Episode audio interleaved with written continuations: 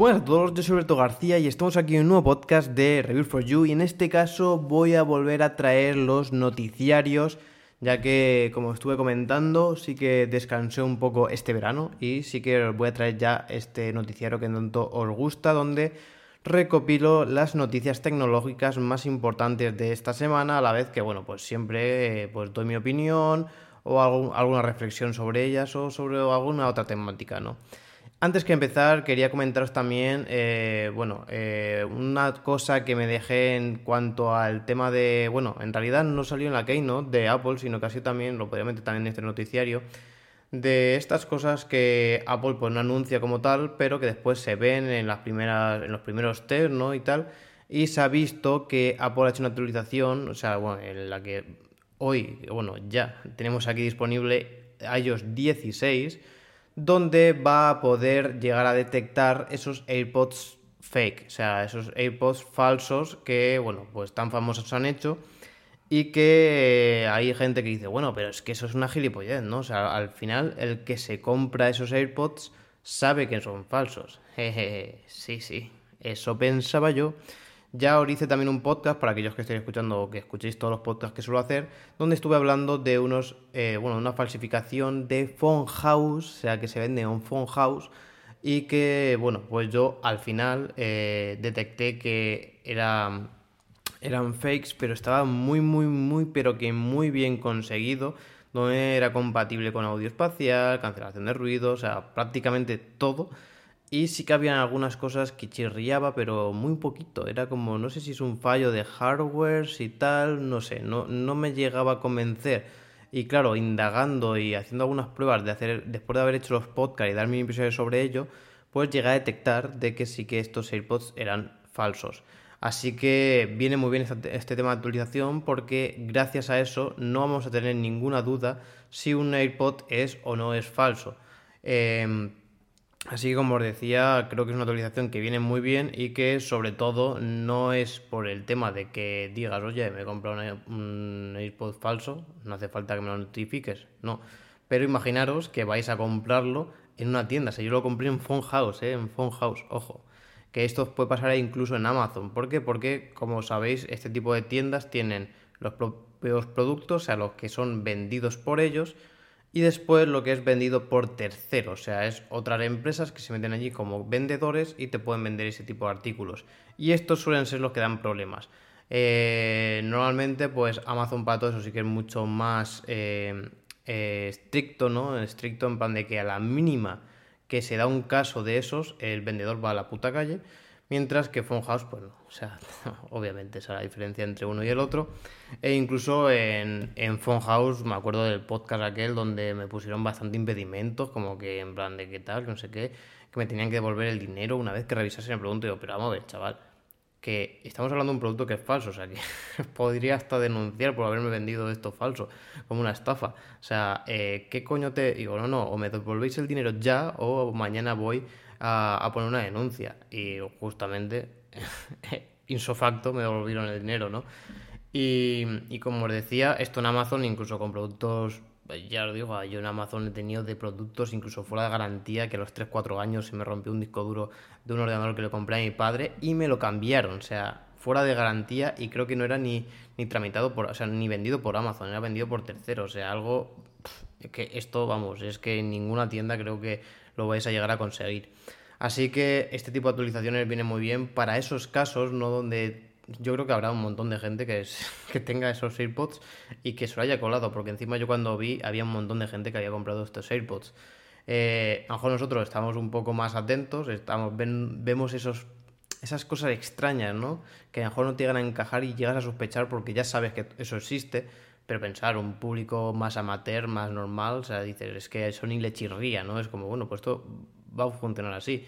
Imagínate el chollazo, ¿no? Un tío que está comprando AirPods que le pueden costar 20, 15 euros y te lo está vendiendo a ciento y pico euros, o sea, ganando 80, 90 euros, 100 euros por cada AirPod que vende, o sea, una auténtica locura, ¿no? Y ahí está, o sea, ahí está, por lo que veo, eh, incluso sigue estando en Phone House y creo que viene muy bien para todo este tipo de cosas, que seguramente pues los chinos como siempre eh, a lo mejor lleguen a conseguir eh, esto pues también engañarlo, ¿no? Al final lo que hacían justamente el software lo copiaban en un hardware muy parecido y, y era bastante complicado de poder llegar a detectar si era fake o no era fake. Y bueno, ahora sí vamos con las noticias. Vamos a pasar por el nuevo mando de Xbox, el mando Elite Series 2, que es este mando, como su propio nombre indica, de Elite. Es un mando mucho más pro, donde tenemos eh, eh, las crucetas de atrás, o sea que tenemos botones que, los cuales podemos personalizar. Esto viene muy bien, eh, dependiendo para qué, para qué juego y haciendo algunos truquillos, incluso si quieres jugar un, poco de forma un poco más profesional, va a venir muy bien. A la vez que también está muy bien el tema de los cambios de los joysticks, o sea, puedes sacar un joystick, meterle otro con otra morfología, en plan de que sea curvo, eh, en plan convexo o cóncavo, eh, que tenga eh, textura, que no tenga textura, para el tema de la cruceta, si quieres cruceta o quieres que sea un poco más tipo pad, etc. Y bueno, estos mandos suelen ser, mm, o sea, son más caros, partiendo de que en libras tengo aquí el valor 114 libras y 129 libras, que creo que en euros no sé si estaba sobre unos 150 o así. Pero la noticia es que eh, ha anunciado una versión más económica que ronda entre los 54 y 59 dólares. Seguramente aquí estará rondando los 70 euros, que estamos partiendo de la mitad. Que sí que tiene alguna serie de modificaciones, ya que no vienen parte de sus accesorios, como son las tapas traseras, o sea, los, eh, los botones de atrás. Creo que eh, se pueden poner, pero no, es como que viene el, mando pelado. Eh, mm, todo lo que son botones para eh, cambiarlo y tal no viene nada, serían accesorios que se compran a posteriori y tampoco te viene la funda para meter el, acceso, el mando. Yo, mm, bajo mi experiencia, al final son productos que, o sea, en plan, comprar un joystick o comprar esto son productos que en AliExpress te lo van a vender a 2 euros. O sea, creo que el ahorro que puedes llegar a tener es considerable y yo sinceramente que estaba pensándome mucho el cambiarme el mando, yo tengo un Razer también que es el que hace más, el que más competencia le hace a este mando y lo tengo ya bastante cascado, en plan de que ya está toda la pintura deshecha, eh, bueno, está ya un poco para darle un cambio. Tenía ya alguna duda y sinceramente cuando vi este eh, creo que me llamó, o sea, me llamó bastante la atención y puede ser un posible candidato a, cambiarlo. Si yo lo llegase a comprar, ya os digo que no compraría el Series 2 tal cual, sino compraría este Series 2 Core, como le dicen, ¿no? Que es el núcleo, o sea, solamente eh, lo que es el mando, sin toda la serie de accesorios. Y bueno, en el caso de que tengas pues, que comprar o que quieras comprarte un joystick nuevo o quieras que pues, es un AliExpress te va a salir tiradísimo de precio. Así que también es una recomendación y, y bueno, pues un mando también bastante, pero bastante interesante. Y bueno, pasamos a la siguiente noticia y haciendo un poco recordatorio, eh, Microsoft eh, hizo una de las mayores compras, bueno, en realidad la mayor compra que se ha hecho a día de hoy en el mundo gaming, que fue la adquisición de Activision Blizzard, donde, pues bueno, es la desarrolladora de algunos juegos como por ejemplo la saga Call of Duty, y donde pues a PlayStation acaba de confirmar que Call of Duty seguirá siendo multiplataforma, pero solo durante los tres años que vienen. Bueno, también quería dar mi opinión respecto a esta noticia, ya que no creo que vaya a ser el final de Call of Duty en PlayStation, sino que será el final de una parte de Call of Duty, o sea, lo que es más el Warzone, lo que es este eh, juego más free to play para con el online, ¿no? Para que al final por donde más se nutre es de los micro, microtransacciones que se ejecutan dentro del propio videojuego y que al final pues cuanto más abarquen pues muchísimo mejor, ¿no? Ahí la idea de Fortnite y de su expansión a todos los posibles eh, a todas las posibles plataformas, ya sea mobile, eh, PC, etcétera, ¿no? Que están prácticamente en todos los sitios.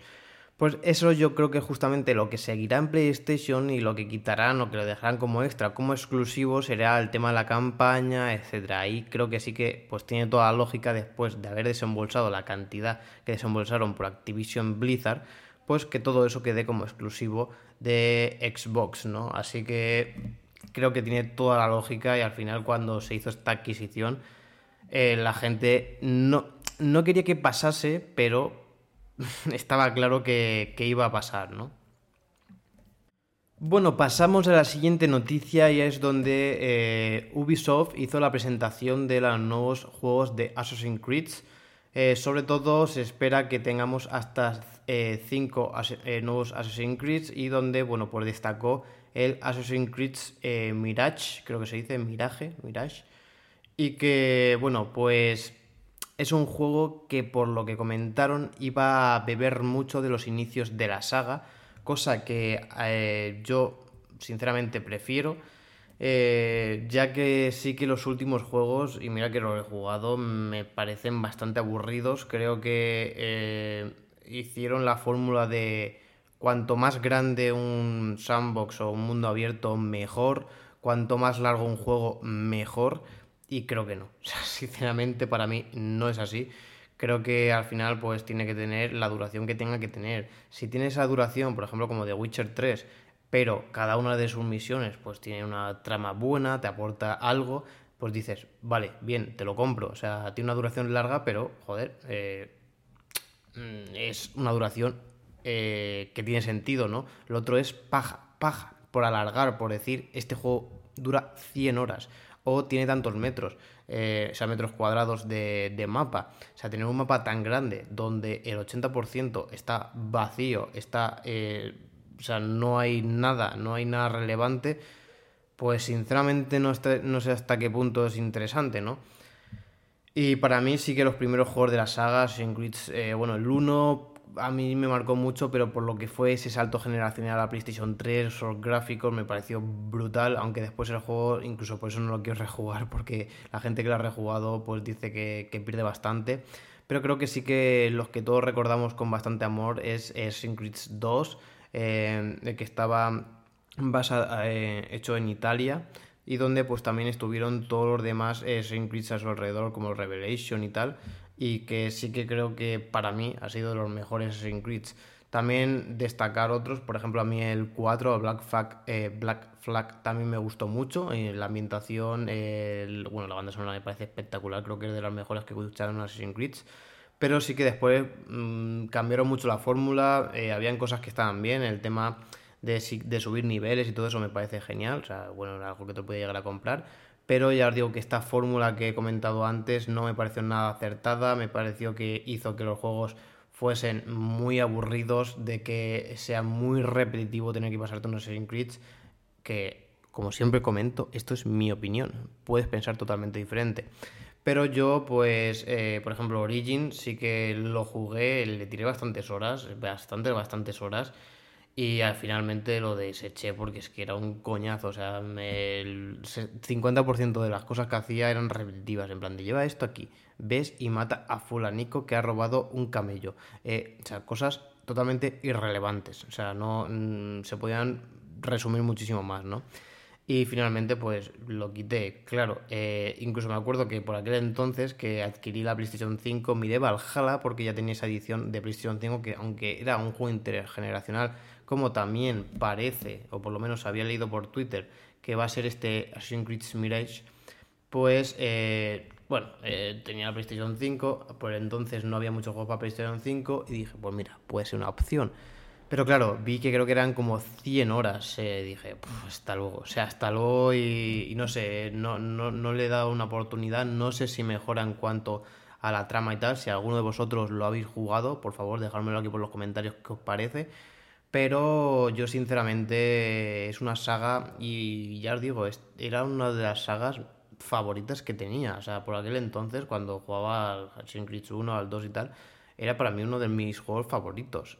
Y, me ha dado pena de decir, joder, o sea, han destrozado una de las que eran para mí las mejores sagas de querer sacar una Assassin's Creed eh, cada año y de centrarse en cosas que a lo mejor mm, lo podrían hecho mucho mejor, ¿no? Y no sé, es una, pena. Espero que con este, mira, por lo que dicen de haberse basado en esos inicios de, de, la saga, pues sea así para todo y de verdad lo mejoren y lo hagan un juego interesante. Porque si es así, la verdad que le volvería a dar otra oportunidad. Y, bueno, también se presentaron otros Assassin's Creed, también basado creo que era en Japón. Y también otro para, es, para smartphone, si no recuerdo mal. Pero bueno, que sepáis que que este, el Mirage, sí que es el principal y que creo que está fechado para 2023. Bueno, pasamos a la noticia, una noticia que, bueno, ha visto un poco de todo, ya que ha sido la otra edición que han sacado de PlayStation 5, que no es una edición como tal, sino ha sido una mejora, comillas, comillas, en cuanto a la consola, ya que se ha vuelto a diseñar las entrañas de la PlayStation 5 mejorando así su refrigeración y por lo tanto manteniendo las mismas especificaciones en plan de, oye, bueno, pues no sé, poner un ejemplo, está acostumbrado a que trabaje a 60 grados, pues si vemos que hemos mejorado el tema de la disipación térmica, pues para, no lo enfriamos más porque tampoco tendría mucho sentido, sino que lo vamos a hacer es recortar en costes. Uno de los costes más altos es el disipador de, em, de cobre que tiene, perdón, que no me, salía. Y, bueno, pues al recortarlo también vemos que se reduce el peso. El peso de la primera, primera edición es de 3,8 kilos, después se redujo a 3,5 kilos y ahora contamos con un peso total de 3,3 kilos. Esto eh, se llegaría a traducir, y aquí creo que yo es lo que llegaría a achacar eh, en cuanto al precio. Al final metes menos materiales, tienes que comprar menos cobre, te sale más barata. Y me diréis, bueno, vale, de puta madre, ¿no? Eh, tendría todo el sentido del mundo, más con lo que estamos hablando de la inflación, de que están subiendo muchos de los productos y digas, joder, pues tiene de lujo, ¿no? Porque al final ese margen lo reduces y no tienes que no lo tienen que asumir los usuarios. En este caso no ha sido así. En este caso eh, no sé si es tal cual tanto, porque en porcentaje no sabemos cuánto afecta esto. A lo mejor, lo que sé, la reducción del cobre afecta a un 2% y tal, no sé. Y, y no se tan a cuenta. Pero claro, al final hemos pasado de que la PlayStation 5 ha subido 50 euros el precio. Claro, partiendo de que supuestamente cuesta menos de, ahí, de hacer, ahí está un poco la polémica. Lo suyo hubiese sido en plan de ya que has conseguido reducir costes, pues no suba los precios, mantienes un margen de beneficio igual y no le llega a afectar al usuario. De esta manera, pues sí, a nivel empresarial, eh, pues a ver, ya os digo, esto es lo que yo creo. Después me gustaría ponerme en lo que es eh, la parte de empresa, que creo que es lo que normalmente no nos solemos poner, porque tú te pones como eh, a hacer planes estratégicos y dices, oye, eh, sé que hay mucha demanda de PlayStation 5, sé que todo el stock que saque se va a vender como churros, por eso mismo ahora casi todas las PlayStation 5 que te va a comprar va a valer 700, 800 euros porque te lo meten con packs de juegos que a lo mejor te interesan o que no te interesan, pero como saben que hay tanta demanda que hay gente que la va a pagar, aunque el juego no le interese por el mero hecho de que quiere una PlayStation 5, pues era igual. O sea, si le suben los 50 euros, que ellos lo justifican con el tema de la inflación, y encima pues recortan en esto, pues van a tener aún más margen de beneficio. Y es que saben que por 50 euros pues lo van a seguir vendiendo. O sea, es que el que se vaya a gastar, pues, no sé, eh, no acuerdo cuánto valía, 500 y a 550 o 550 por 600, pues por 50 euros se lo van a seguir comprando. Así que ahí está un poco la polémica, pero claro, visto desde la parte empresarial, con la si hay más demanda que oferta, pues esto es como todo. Así al final pues suben los precios. Que sí, que a lo mejor lo más lícito como empresa, pensando un poco en los usuarios y en la época donde estamos, lo que estamos sufriendo, pues sí, joder, pues esa parte como ha hecho Microsoft, como ha hecho Nintendo, de decir, pues mira, eh, esa, ese 10% de inflación lo vamos a comer nosotros y no vamos a hacer que, lo sufran los usuarios. Que bueno, pues chapo por ellos, porque la verdad que sería lo ideal. Pero ya os comento que pues depende, no todas las empresas piensan igual. Bueno, pasamos a la siguiente noticia, es donde YouTube permitirá que los creadores ofrezcan eh, tanto cursos gratuitos, como es ahora, o sea, hay un montón de videotutoriales, ¿no? los famosos videotutoriales, como también de pago, cosa que sí queda más exclusión, por ejemplo, plataformas como Udemy, que Udemy pues simplificándolo mucho porque tiene otras funcionalidades, pero al final se basaba en eso, ¿no? En tu subir cursos eh, en vídeo eh, y de pago, o sea, precio reducido y, pues bueno, la verdad que ha funcionado muy bien, incluso en mi sector. Eh, lo meten en muchas empresas del Udemy Business y son cuentas que te dejan donde tienes muchos cursos incluidos y donde, bueno, puedes ir formándote tú eh, claro, la empresa gana. Al final, la empresa, si tú te estás formando y cada vez eres mejor por ellos, eh, también se benefician. Y pues YouTube, joder, creo que era el sitio ideal para hacer esto. Y hay cosas que, que sí, que entiendo que Google, pues a lo mejor tiene cosas más importantes que hacer, ¿no? Pero que, que eran cosas lógicas, de decir, bueno, pues vamos a poner esto, ¿no? O sea, vamos a poner esto, vamos a poner que puedan poner vídeos, sea incluso tutoriales como vídeos en sí de pago y que eh, puedan generar ingresos de eso. Claro, todos los ingresos que generan, igual que como pasa con los anuncios, al final es una comisión que se lleva a YouTube. Si más eh, dinero genera un youtuber por varias vías, pues mm, más va a ganar normalmente YouTube. Así que le viene muy, muy bien. ¿Qué pasa? Pues que esto se convierte en un rival directo para, eh, para Udemy. Eh, veremos a ver, veremos a ver, porque al final un creador de contenido, incluso la estrategia que utilizaban mucho era en plan de, oye, te pongo X vídeos eh, de tutoriales gratuitos en YouTube para explicar, o sea, para enseñarte lo bueno que soy, de engancharte con mi vídeo y por lo tanto redirigirte al curso que tengo en Udemy para que me pagues. Para, lo mejor te gastes esos 12 euros, 20 o lo que valga el curso que tengo y de esa manera pues generaban ingresos ahora mismo pues podrían hacerlo directamente todo, o sea, meter, eh, pues yo que sé, una serie de 20, no sé, 20 vídeos de algo y eh, hacerte que el primero y el segundo, por ejemplo, sean gratuitos. Y entonces, pues si quieres seguir viendo el tercero o el cuarto y tal, pues ahí es donde tengas que desembolsar ese dinero. Así que me parece algo lógico, igual que por ejemplo también se va a meter en el tema del podcasting, que también está confirmado y donde le he puesto también una encuesta en plan de ¿podrán YouTube con Udemy? El 40% dice que sí, el cual yo he votado, mientras que el 60% dice que no. La verdad que lo bueno de Udemy es una plataforma mucho más especializada, pero que obviamente no tiene la cantidad de usuarios que tiene YouTube. Así que yo creo que sí que puede llegar a derrocarlo. Eh, lo que pasa que, bueno, eh, cuanto más se especialice Udemy, cosa que no he visto durante estos años, pues más podrá hacer contra YouTube, porque YouTube al final abarcar tanto no se puede especializar tanto en funcionalidades, porque si no quedarían plataformas con muchísimas cosas. Por ejemplo, pasa con programas como VLC, que es un reproductor de vídeo, o sea, muy a grosso modo, porque hace tantísimas cosas, se hace tantísimas, tantísimas cosas, que lo resumo en eso. y, y, al final quedan programas que pues, son un poco complejos, ¿no? Porque tienen muchas eh, utilidades, manejarlas bien y saber utilizarlas puede ser un poco más complejo.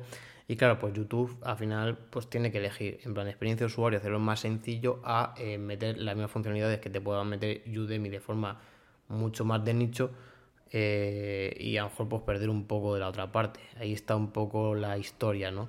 Así que no creo que se vaya a especializar tanto, puede ser que lleguen a convivir y creo que dependerá mucho más eh, por el tema de tráfico y si te sale a cuenta. Es decir, bueno, mm, puede ser que ganes incluso menos en YouTube, pero si tienes más tráfico, por pues al final ganas más. Tienes menos margen, pero ganas más, ¿no? Veremos, veremos a ver cómo fluctúa, pero yo sinceramente creo que sí que puedes llegar a, derrocar a Udemy. Y bueno, pasamos a la siguiente noticia y es donde Intel junto a Broadcom, que es una de las empresas, bueno, es muy relevante en cuanto a tema de conectividad, han anunciado el primer prototipo, por decirlo así, de lo que es el Wi-Fi 7, que es el sucesor del actual Wi-Fi 6E, donde tenemos, bueno, por lo menos han conseguido tener unas diferencias bastante palpables, pasando de los 9,6 gigabits por segundo que teníamos con ese Wi-Fi 6E a 23 gigabits por segundo, o sea, más que el doble de, ancho de banda. Y donde pues bueno pues también eh, se espera o por también por lo que han dicho una mejora de latencia de hasta 100 veces superior. Eh, esto para el tema de streaming por ejemplo de videojuegos viene ideal. Y, veremos también a ver qué, qué, tal funciona pero la verdad que promete bastante. Creo que por lo menos los usuarios a mi parecer como es mi caso, que ya contamos con fibra, que tenemos buena conectividad después en casa con los routers y tal, pues en tema de bando de ancha, pues mm, no necesito así mucho más. y, pero bueno, eh, el tema de latencia creo que sí que viene bastante bien. Todo esto, el tema de la conectividad es un poco complejo. Recordad que aunque tengáis un router Wi-Fi 7, después tenéis que tener dispositivos que sean compatibles con Wi-Fi 7, o sea que si vuestro smartphone, vuestro PC no tiene una antena compatible con esta tecnología, no vais a poder disfrutarla. Y a la vez que si pues eh, tenéis estos 23 gigabits por segundo en Wi-Fi 7, después seguramente, porque desconozco ninguna tarifa que llegue hasta eso, no tenéis una fibra óptica que llega hasta eso, o sea, hasta 23 gigas Porque cuando... Eh, cuando hablamos de que tenemos un giga, es un giga por segundo en cuanto a velocidad, o sea, que sea 23 veces más, pues bueno, pasará un poco de tiempo. Pero bueno, es mejor que vaya esta tecnología por delante y no estén esos cuellos de botella. Y a la vez también recordad de, o sea, no por este, sino porque también si cogéis wifi de, o queréis compraros una antena o queréis comprar un router, pues tenerlo también en cuenta de que si también pues queréis que la descarga vaya más rápido, si después también tenéis un disco duro que es lento en cuanto a escritura, pues tampoco vais a poder descargar a la última velocidad porque ahora hace cuello botella. O sea, hay varias variables que tenéis que tener en cuenta a la hora de poder eh, aprovechar esto al máximo. Bueno, pasamos a una noticia, bueno, filtración más que nada que no es oficial, o sea, esto cogerlo con pinzas, tampoco queda mucho, que es el rendimiento del nuevo A16 Bionic, que es el procesador que se ha puesto en los iPhone 14 Pro y 14 Pro Max. Recordad que los iPhone 14 a secas tienen el A15 Bionic, el que se monta en concreto en los iPhone 13 Pro que tenemos una mejora de un núcleo más en la GPU. Entonces, comparando este A15 Bionic contra el nuevo A16 Bionic, tenemos una diferencia mínima en cuanto a potencia, mm, bastante insignificante, de unos 100 puntos más, quedando con un rendimiento de 1839 puntos en single core y 4664 puntos en multicore. Em, Habrá que ver también eh, más en concreto cómo están todos estos núcleos, de qué se componen, como mm, al final pues lo suyo siempre es tener muchos núcleos, o sea, los máximos núcleos y poder, eh, o sea, bueno, tener un rendimiento total bueno para así también hacer que podamos apagar muchos núcleos y que la batería también tenga una durabilidad buena, ¿no? En este aspecto hemos visto que lo que es potencia bruta, que esto ya lo comenté también en, el otro, en otro podcast, hay más cosas que solamente el tema de la potencia, como en un chipset y más en los chipsets estos que viene hasta la conectividad incluida, pues hay mejoras, ¿no? Eh, en este caso sí que al quedarse más rezagado, pues tenemos, por ejemplo, el Qualcomm Snapdragon 8, 8 Plus generación 1, que ofrece un rendimiento de 4.332 puntos que no lo supera y como comentó Apple también en la presentación sigue siendo el líder en cuanto a potencia, también para aquellos que criticáis el tema de la potencia, o sea que ya os digo que, al final una diferencia de 200 puntos tampoco es significativa. Pero los que os fijáis en potencia, que también veáis que hoy por hoy pues, eh, el procesador de smartphone más potente es el del, el del iPhone, Aún así, yo no sería una de las cosas con las que me fijaría. Me fijaría más, como comentaba, en los coprocesadores para inteligencia artificial, con el tema de conectividad, que creo que son cosas mucho más relevantes.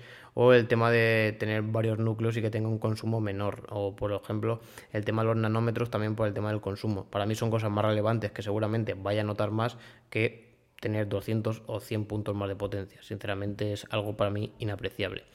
Eh, como os comentaba, es algo que no es verídico, o sea, no no se ha, no se ha confirmado, son de las filtraciones que se han hecho. Al final hay muchos eh, usuarios que, bueno, que van probando, van mirando bases de datos, por ejemplo, de Geekbench o alguna de estas y ven pues, bueno, buenos nuevos smartphones, nuevas pruebas que se han hecho y seguramente pues, hayan pasado estos tests se haya quedado reflejado ahí en esa base de datos y por lo tanto pues bueno, se hayan producido este tipo de filtraciones. Y bueno, aprovechando de esto también os quería comentar un post bastante interesante de Shataka, donde pues bueno, eh, hablan justamente de eso, de cómo se compone el A16 Bionic teniendo esta eh, litografía, que se comenta, ¿no? De un tamaño de 4 nanómetros, siendo pues no sé si el primer chipset que se produce a 4 nanómetros y esto, bueno, lo he explicado alguna vez que otra. Al final, cuanto más pequeño es, pues el recorrido es mucho más pequeño. Tenemos que consumir menos energía para eh, llegar de un punto a otro. O sea, al final pensaba un cable, ¿no? O sea, si tú pones una bombilla y una pila, pues si el cable es mucho más largo, o sea, bueno, la electricidad muy rápido, ¿no? Pero va a tardar más. Tiene que recorrer más metros de cable. Va también a perder porque al final en toda, o sea, cuanto el recorrido más grande hay, no llega a 100%, siempre hay una pérdida que justamente es lo que hace que se produzca ese calor, ¿no? que se convierta en calor. Cuanto más pequeño, pues siempre es mucho más óptimo. Y justamente esto, cuanto eh, a menores, a menor nanómetros, o sea, cuanto el número más pequeñito es, es porque el, chipset es más pequeño. ahí bueno, pues ha tenido mayor refinamiento, por decirlo así, ¿no? Se, se ha llegado a hacer mucho más pequeño y por lo tanto tenemos lo mismo, mucho más pequeño, con carreteras para esa electricidad mucho más pequeño y recorridos más pequeños, lo que se traduce en menor disipación de calor y menos consumo. O sea, bastante importante. Esto para mí sí que es algo a tener muy muy en cuenta. También, como comentaba Apple, pues en esta, en esta diapositiva es un 40% más potente que sus competidores, donde, bueno, la verdad que no sé dónde han sacado este dato, si es un dato tal cual, porque sí que estamos hablando de potencia bruta en cuanto a CPU, después en GPU creo que sí que llega también a ser bastante más potente, y a lo mejor pues sí que la potencia es un poco en todo, o sea, a lo mejor eso, eh, hacen ambas pruebas y cogen por eso una media de un 40%. No sé hasta qué, y sobre todo qué es eh, bueno, qué chips se han utilizado en este tipo de pruebas, pero bueno, se intuye que si es algo lógico que tenga pues eh, el chip más potente de otras marcas que no sea de, la de Apple y que este esa que sea para smartphone, ¿no? No tiene sentido contra uno de contra, por ejemplo, un Intel o una AMD para, para PC. En cuanto al chipset, está compuesto de una CPU de 6 núcleos, la cual eh, son 2 de alto rendimiento y 4 de alta eficiencia, o sea, de bajo rendimiento. Esto es lo que os comentaba también de cómo se compone y esto es muy, cuando lo explico, lo pongo muchas veces el ejemplo lo que es la caja de cambios del coche, ¿no? Al final, pues Mm, no vas a ir en primera por la autovía ni vas a ir en quinta por el pueblo. Lo suyo es tener diferentes marchas para que dependiendo de las circunstancias pues utilices una o utilices otra, porque si no sería óptimo. Pues justamente aquí pasa esto, al tener dos de alto rendimiento y cuatro de, bajo rendimiento, pues si estamos haciendo tareas o incluso está eh, en suspensión, pues utiliza mejor uno o dos núcleos que sean necesarios de bajo consumo eh, que no, porque no necesita mucha potencia y por lo tanto también estás ahorrando energía. Mientras que cuando ya pues te metes en cosas que necesiten de mucha más potencia, por ejemplo el tema de la realidad aumentada, pues ahí es donde empieza a meterle caña, a, poner en marcha todos estos núcleos más potentes para eh, de ahí sí que estrujar y sacar el mayor rendimiento posible. En cuanto a lo que es la energía, en comparación a la 15 Bionic, tenemos un 20% menos de energía, o sea, de, consumo de energía, la verdad que es algo bastante relevante. En cuanto a Neural Engine, es capaz de ahora de ejecutar 13 trillones de operaciones por segundo. Y que bueno, pues también para las aplicaciones que también se están metiendo mucho con este tema del Machine Learning y el, y el tema de la IA, pues es bastante relevante. Eh, también ganamos en ancho de banda, tenemos un 50% más de ancho de banda que el anterior, esto es el tema de las memorias. Y poquito más, la verdad que es una mejora en cuanto al chip del año pasado eh, y justamente lo que os venía diciendo con la anterior noticia, o sea, no solamente el tema de la potencia, potencia ha mejorado, pero a lo mejor no tanta como en otros años, pero sí que se ha mejorado en otros aspectos como es el tema de la eficiencia, del tema de los núcleos, tema de, Neural Engine, etcétera, ¿no? Que ahí sí que se ha ido mejorando. Y bueno, pasamos a la siguiente noticia donde se ha filtrado la nueva RTX 4090, la 4090, que es, bueno, pues lo que suele ser la tope de gama después de que, bueno, tengan ya la, bueno, la serie TI, ¿no? Que es esta vitaminada de la 490, de 4090 y que se ha listado en Australia eh, a unos 4.270 dólares australianos que equivalen a unos 2.916 dólares estadounidenses. Y bueno, esto no sé si será con impuestos, sin impuestos, no sé en Australia como supongo que es con impuestos. Y, que bueno, pues sí que es un precio que, que se espera que... Ah, no se indica el precio de... Eh, vale, eh, como comentaba, eh, justo pone esto que no se sabe si viene con. con. con impuestos, perdón, que estaba aquí terminando de leer.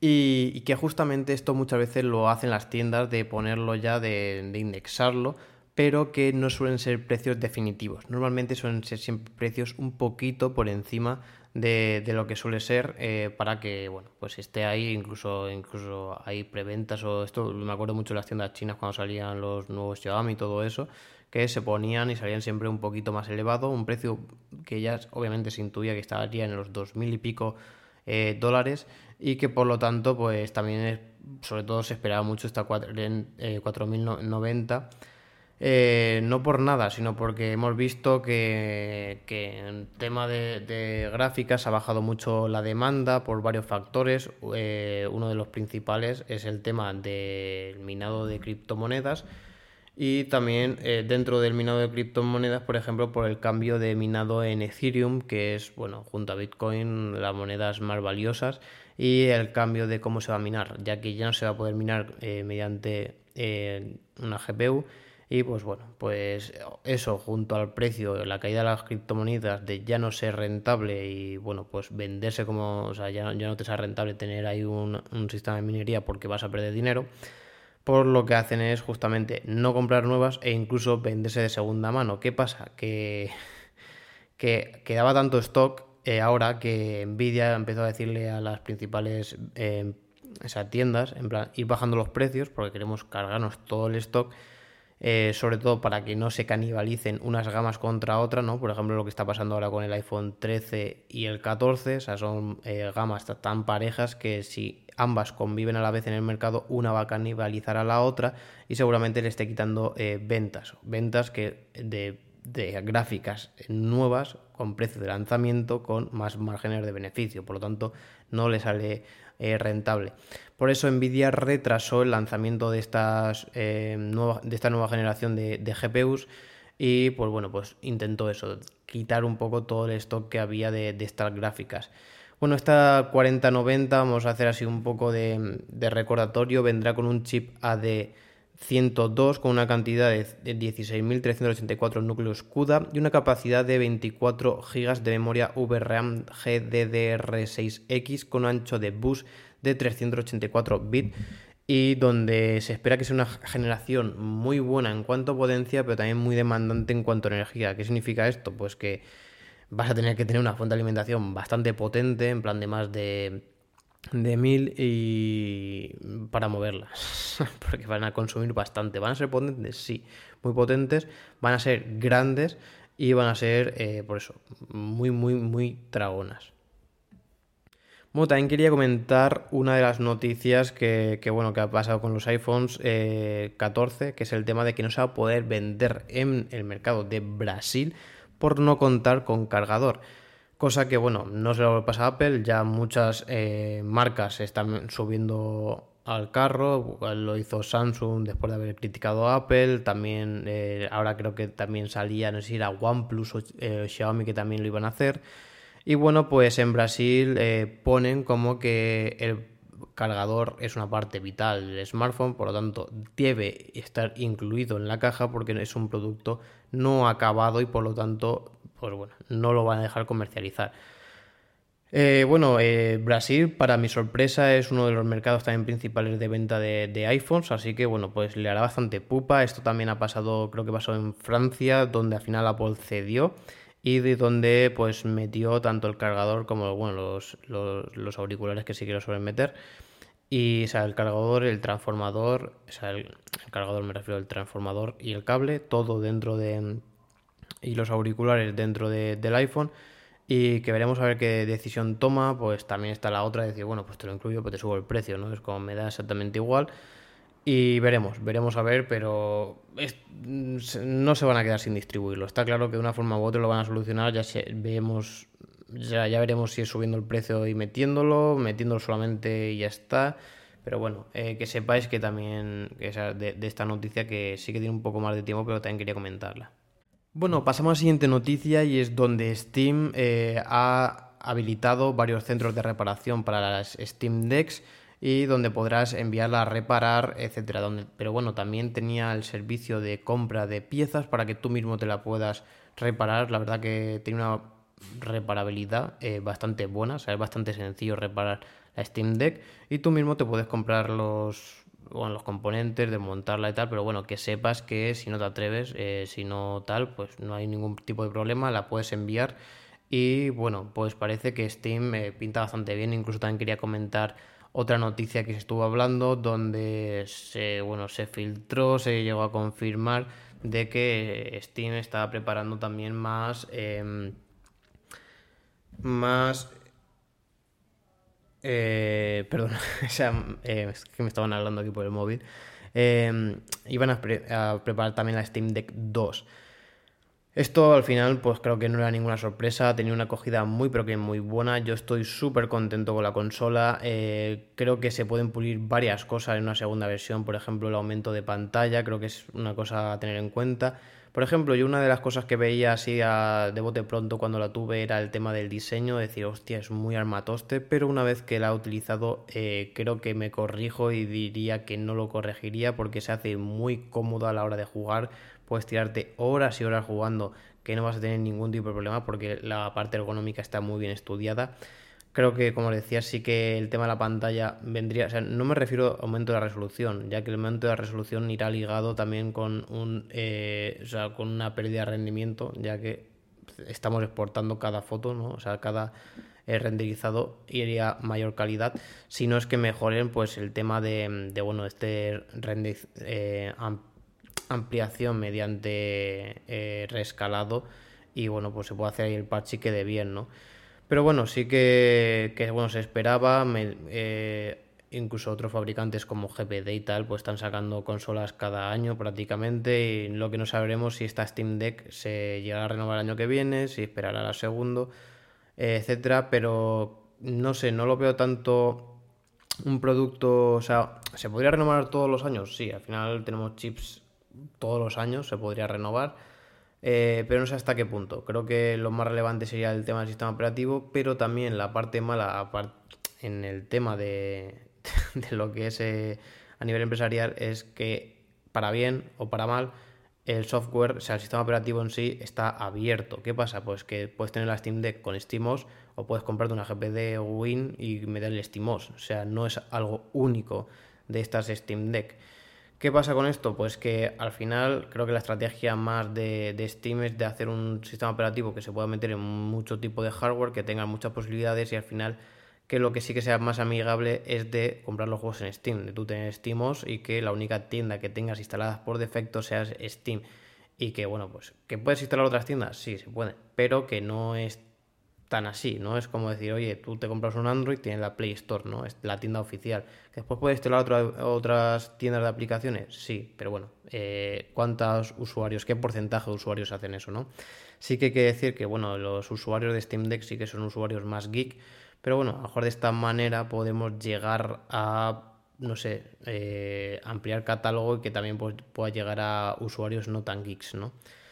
Así que me parece muy bien. También me gustaría y creo que sería muy interesante estas Steam Machines que sacaban antes, que las Steam Machines por al final era un mini PC que se conectaba a la tele y tenían pues también ese SteamOS, lo que pasa que bueno, no estaba tan bien pulido y por eso yo creo que no llegaron a cuajar, pero con este SteamOS actual, con esta, esa, esta compatibilidad con los juegos que hay actualmente, creo que vendría de lujo y, sería muy pero que muy interesante tener un Steam eh, Machine, o sea, una consola de sobremesa que tenga mayor rendimiento y que podamos, por ejemplo, estrujar ya juegos más en tema por pues, resoluciones 4K, 1080, cosas así, en la, en la televisión nuestra, ¿no? Estaría muy, pero que muy bien.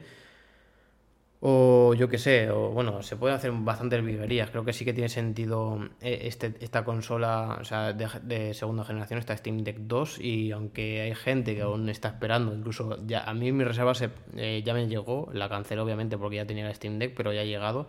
O sea que yo creo que, bueno, a la gran mayoría de vosotros que estéis esperando, muy tarde, no, no creo que tarde mucho en llegaros eh, vuestra consola. Incluso aquí ya están diciendo gente de enero, de febrero, que ya estaban llegando eh, estas consolas.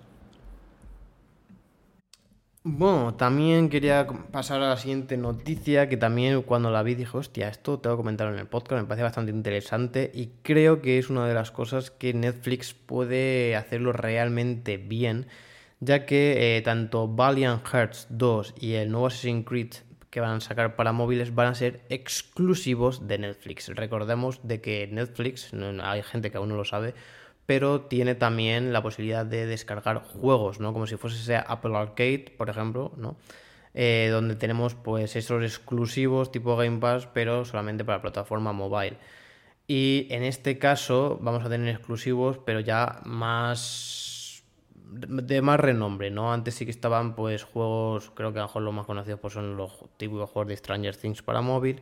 Y en este caso, pues creo que el incorporar este nuevo Assassin's Creed para móvil de forma exclusiva, si es un buen juego, pues creo que puede tener un gancho bastante bueno y también poder competir con, o por lo menos justificar este aumento de precio que están teniendo eh, también pues dotando de eso, decir, oye, pues mira, eh, a lo mejor en vez de tener Apple TV Plus y Apple Arcade, pues joder, si a lo mejor pagas Netflix, pues puedes tener también esos juegos, puedes tener también estas eh, series y a lo mejor en, lo que es ese pack te sale más rentable Netflix que por ejemplo este pack de Apple Arcade y tal.